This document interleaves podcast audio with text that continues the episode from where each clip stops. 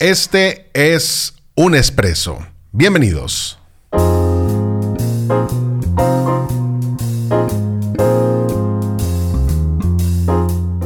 Bienvenidos a un expreso.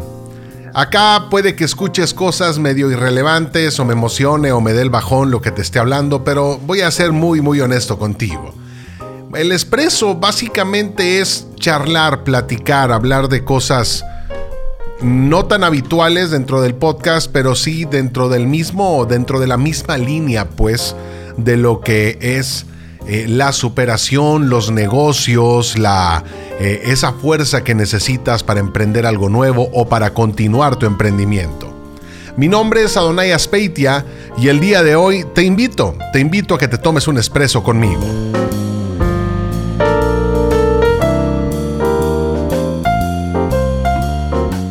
Este expreso, de hecho el primero de los expresos que espero que sean muchos, eh, nace de una charla de sobremesa que tuve con mi equipo de colaboradores en la agencia referente a Bill Gates.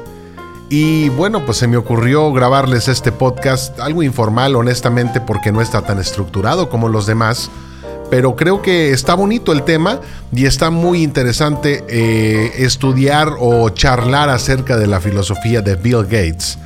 Y bueno, como les comentaba, no tengo una chuleta o una estructura muy específica, pero lo que yo sé es que Gates, desde su primera interacción con una computadora, lo que ocurrió en Seattle, en una escuela donde estudió, este cuate se sorprendió del funcionamiento de la máquina y se convirtió en un aficionado de la informática. Muchas personas llegamos a la informática, créanme, por accidente desde bien chavo, este cuate se hizo programador y de hecho no terminó sus estudios en la Universidad de Harvard para dedicarse de lleno a hacer software, a hacer programas. Madres, este cuate se enamoró de la tecnología. Se salió de la escuela, de plano dejó de estudiar para perseguir eso que le latió tanto. Muchos quizá ya tienen un enfoque en algo bien específico para hacer, jóvenes o no tanto, eso vale madres. Conozco gente bien creativa que tiene más de 35 años y es fecha que estos sujetos no dejan de proponer locuras. Creo firmemente, y ustedes me conocen a través del podcast, que creer en algo es la base de todo. En los podcasts les comparto un montón de consejos y tips para emprender. Sin embargo, la base es los huevos que le vas a poner a tu proyecto, que te emocione, que te transmita energía, cosas chidas, que ames eso. Lo que, lo que aprendemos en este punto de la filosofía de Bill Gates es que podemos perseguir el beneficio económico, pero si lo hacemos con base en algo que nos guste, algo que amemos, que nos llene un montón, seguro vamos a llegar más lejos si lo hacemos con la convicción de que somos felices haciéndolo. Este tipo es un crack que es historia de muchos de los avances de la computación que conocemos. Además, y continuando con esta charla que tuve con los muchachos en el patio de la agencia, les comentaba que Gates, con un poco de suerte o de intuición, supo visualizar que en la informática de consumo existía un mercado igual de valioso que en la fabricación del hardware, como en la del software.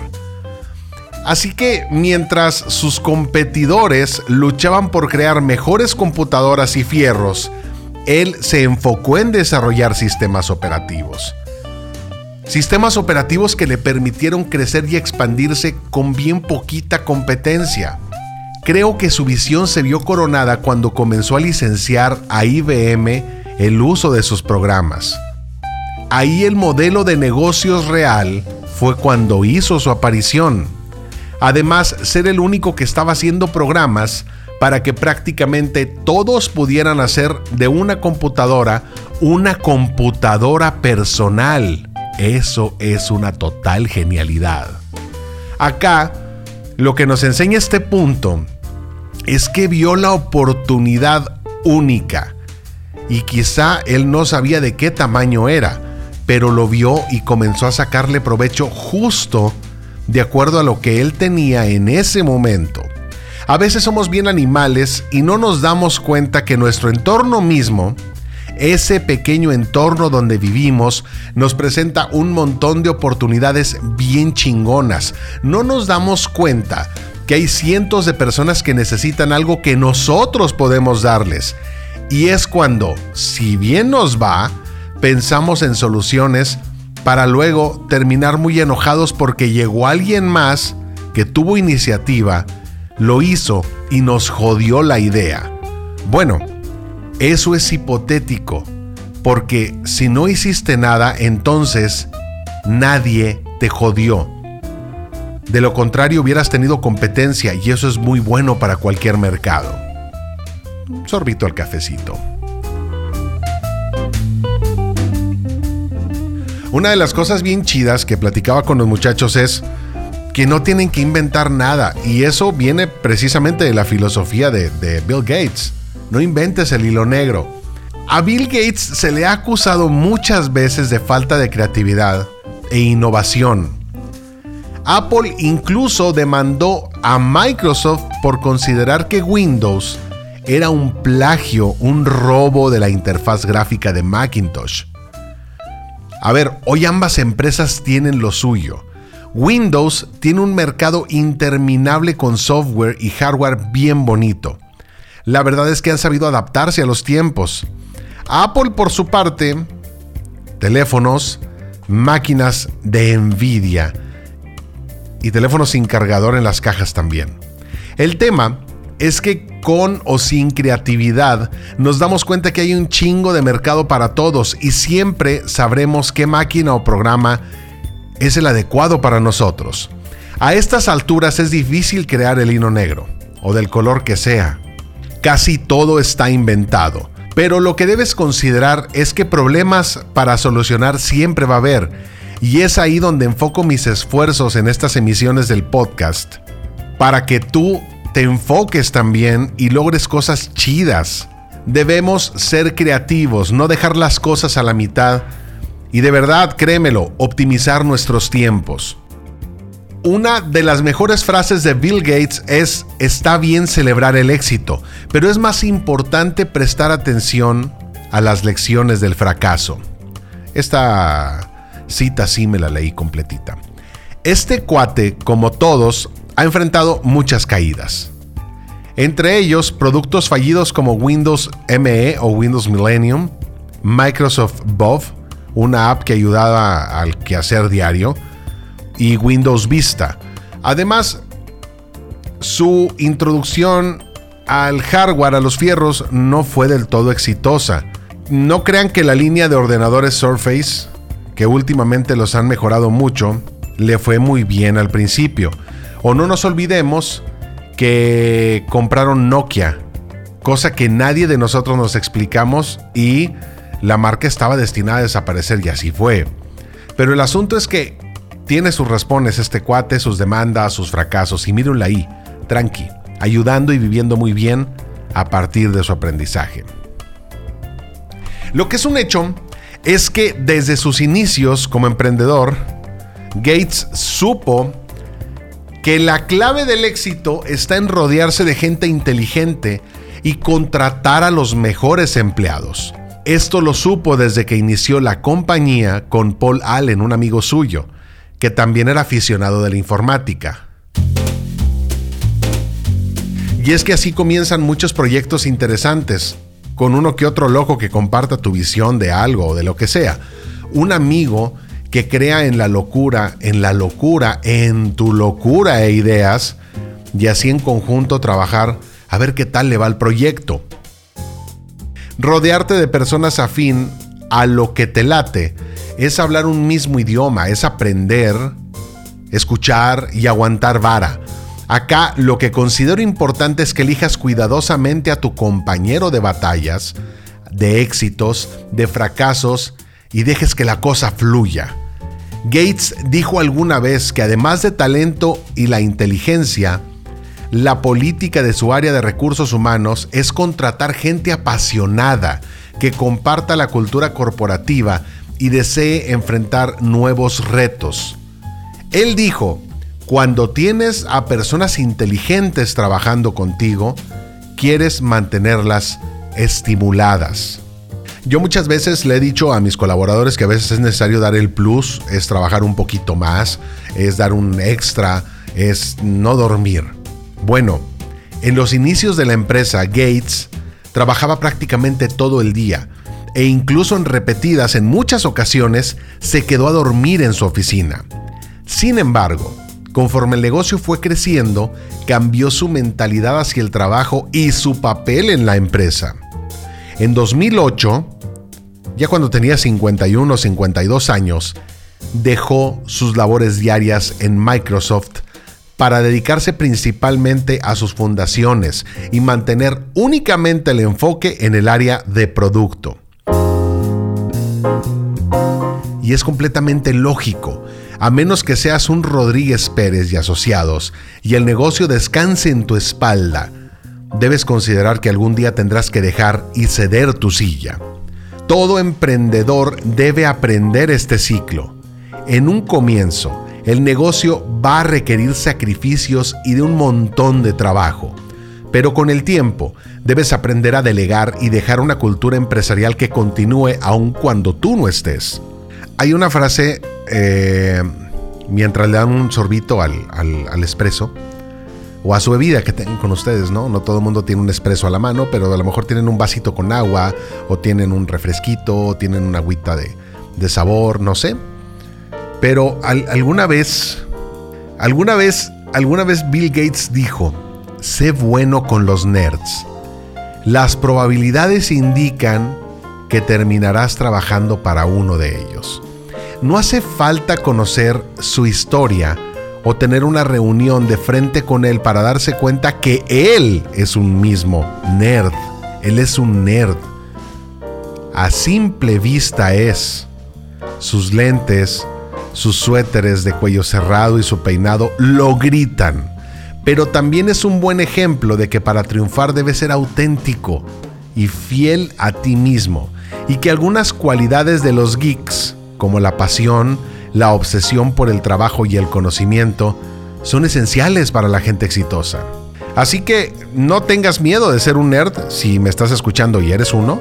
Y si eres un emprendedor tampoco tengas miedo de arropar a un nerd porque realmente aguas son gente con mucho empuje. Una, una cosa que, se le debe admirar a este cuate de una o de otra manera es que eh, pues es una persona filantrópica, ¿no? Sí lo conocemos por el lado empresarial, pero también por el lado de, ser filántropo. Junto con su esposa, que se llama, eh, permítanme tantito, se llama su esposa Melinda. Junto a su esposa Melinda, dirige una fundación, la Fundación Bill y Melinda Gates, dedicada a la salud y educación, especialmente en las regiones menos favorecidas. Hoy en día su fundación es la más grande del mundo, en lo que tiene que ver a aportaciones económicas a toda clase de programas de ayuda y investigación y de desarrollo. Entonces, una de las cosas de la filosofía de este cuate es ayudar, porque ayudar te va a cambiar la vida, es así de sencillo. Cuando logras la estabilidad que buscaste por un montón de tiempo, te das cuenta que es un buen momento para sumar con tu buena voluntad a los que tienen poco o nada incluso. A ver, se trata de sentirte bien contigo mismo. No pienses que un donativo y luego una selfie van a lograr que llegues a ese punto. El asunto es sentirte bien ayudando. No es una campaña política, así que piensa que solo es por el hecho de ayudar. Y punto. No se trata tampoco de donar billones. Se trata de comprar un par de barras de pan, hacer sándwiches, llevarlos a un hospital para que la gente que hace filas muy largas pues coma algo, un café, un café calientito en invierno, dulces para los niños, algo que les dé la alegría, juntar, reunir ropa, obvio, que esté en buen estado para dárselo a los viejitos, qué sé yo. Hay un montón de cosas por hacer y estás en posibilidad de hacerlo siempre, porque en ocasiones no hace falta dinero, solo hace falta buena voluntad. Y este cuate así es. Es generoso con la sociedad un sorbito al espresso y un poquito de vapeo.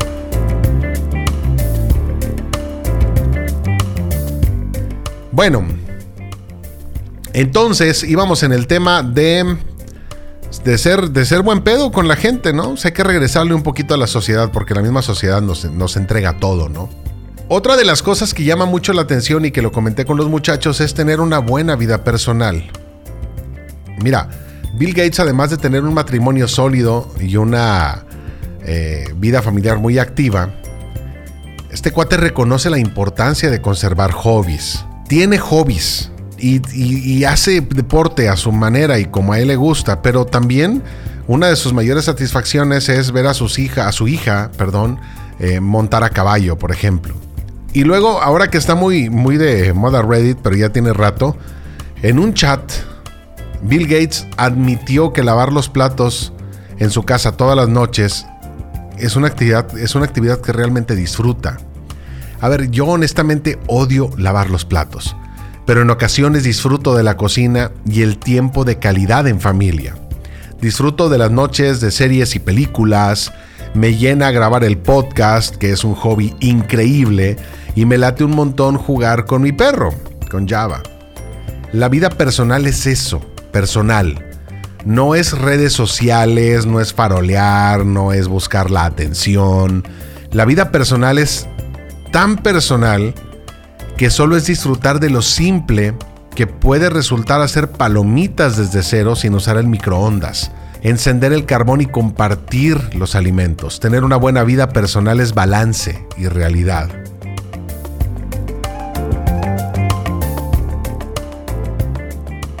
Está por terminarse mi expreso, así que vamos a reflexionar un poquito.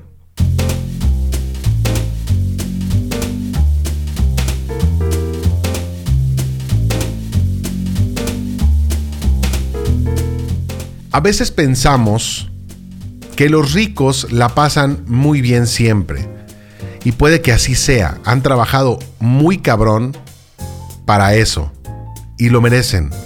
A veces pensamos que los exitosos son garbanzos de libra. Eso no es cierto. El camino uno lo elige, lo anda, lo disfruta y lo sufre. Todo es igual de satisfactorio, porque sabes que el destino es justo a donde quieres llegar. Sí, a veces pensamos que a alguien le va mal por pendejo. Nel, nadie quiere que le vaya mal a nadie, y menos a uno mismo. Lo que pasa es que en ocasiones nos caemos y aunque sea dura esa caída, levantarse es un proceso y aprender a caer y levantarse con menos madrazos es un aprendizaje. Eso pasa cuando aprendemos a caminar cuando somos bebés. Los madrazos es lo único que tenemos garantizado. Eso para después solo levantarte y andar. Quizá Gates te inspire o me inspire o inspire a mis colaboradores en la agencia, como lo puede hacer Elon Musk o Carlos Slim, la familia Asada, Don Rodolfo, el de las 10 refaccionarias, Juan el que tiene tres Uber. Tú, el emprendedor que comienza su nuevo negocio de panadería o de entregas a domicilio. Toma lo mejor de ellos, atesóralo, aplícalo métele todas las ganas del mundo y chingale un rato. Duerme poco y trabaja mucho. Avanza, mide tus pasos, levántate y comparte.